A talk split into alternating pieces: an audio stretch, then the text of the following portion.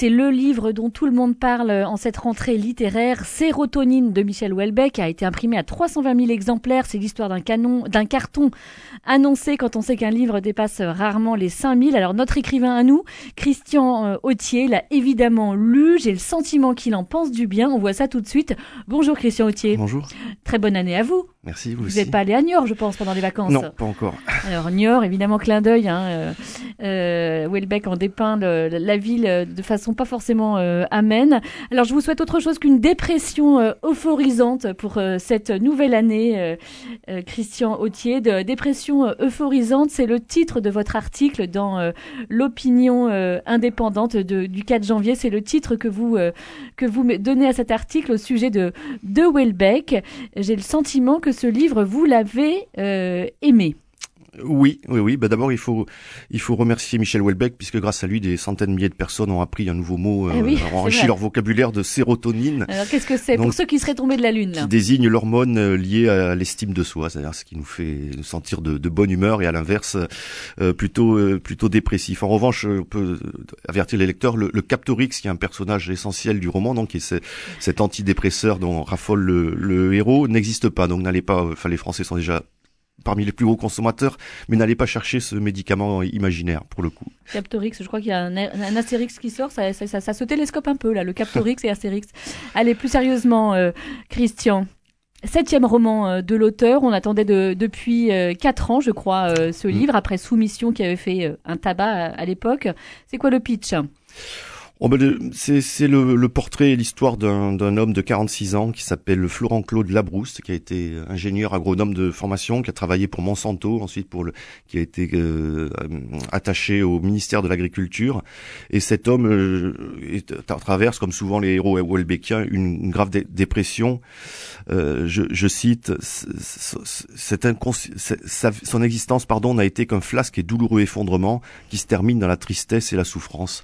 Donc cet homme solitaire, misanthrope, euh, se souvient des femmes qu'il a aimées, et not- et notamment d'une qu'il va, il va partir à sa, à sa recherche. Entre temps, il va rendre visite à l'un de ses amis de jeunesse, qui est un agriculteur en, Normandie.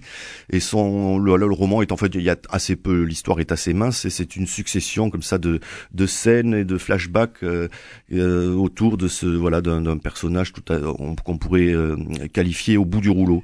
Donc, mais ce qui rend le- le- la lecture du roman malgré tout passionnante, c'est outre la vision. Donc, on, en a, on a beaucoup parlé dans la presse de la France. Il décrit un mouvement de rébellion d'agriculteurs qui ressemble effectivement à celui de nos gilets jaunes avec des blocages de ronds-points. Mais euh, ce qui est Moi j'ai lu, pardonnez-moi, moi j'ai lu que ça parlait de cul, de cul béni et de cul terreux. C'est ça, Voilà. c'est un bon résumé ou pas Oui, oui, oui, assez. C'était, une, une formule assez drôle.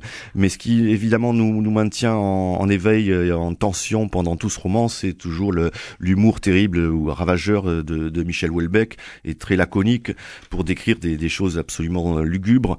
Euh, je, cite juste un, bref exemple. Donc euh, le personnage passe un soir de Noël en solitaire dans un hôtel. Il y a beaucoup question d'hôtels de, de France périphérique dans un hôtel de Bagnoles de l'Orne. Et je, cite, J'avais acheté deux andouilles entières et la messe de minuit serait sans doute télévisée. Je n'étais pas le plus à plaindre.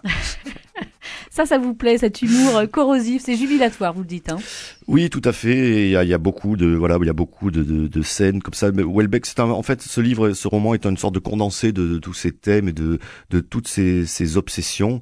Et euh, voilà, je Alors les thèmes, les thèmes doute- Houellebecqiens, pour ceux qui ne les auraient jamais lus, hein, vous dites l'impasse de la sexualité, le déclin de l'Occident. Oui, la, la, la, la tragédie, le désespoir du, du mal occidental, la description d'une France, euh, comme je disais, périphérique, avec euh, réduite à ses, à ses supermarchés. C'est beaucoup de, de passages aussi sur les centres commerciaux et les mérites com- comparés des, des, de nos supermarchés, une, espèce d'impasse des, des libertés in- individuelles, et puis souvent un aspect qui est qui est peu, peu relevé par les critiques, la dimension spirituelle. Bon, Eh dans. Soumission, elle était évidemment difficile à, à évacuer, mais euh, dans la carte et le territoire, il faisait dire à propos, il écrivait, ou Michel Houellebecq écrivait à propos de son, son personnage, ses contemporains savaient moins en général sur la vie de Jésus que sur celle de Spider-Man, où il a encore il plaçait dans la bouche de son héros des extraits de l'évangile selon saint Matthieu, ce qui était passé évidemment totalement inaperçu.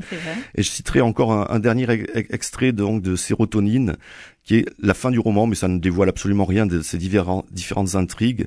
Dieu s'occupe de nous en réalité, il pense à nous à chaque instant et il nous donne des directives parfois très précises. Ces élans d'amour qui affluent dans nos poitrines jusqu'à nous couper le souffle, ces illuminations, ces extases inexplicables si l'on considère notre nature biologique, notre statut de simple primate, sont des signes extrêmement clairs.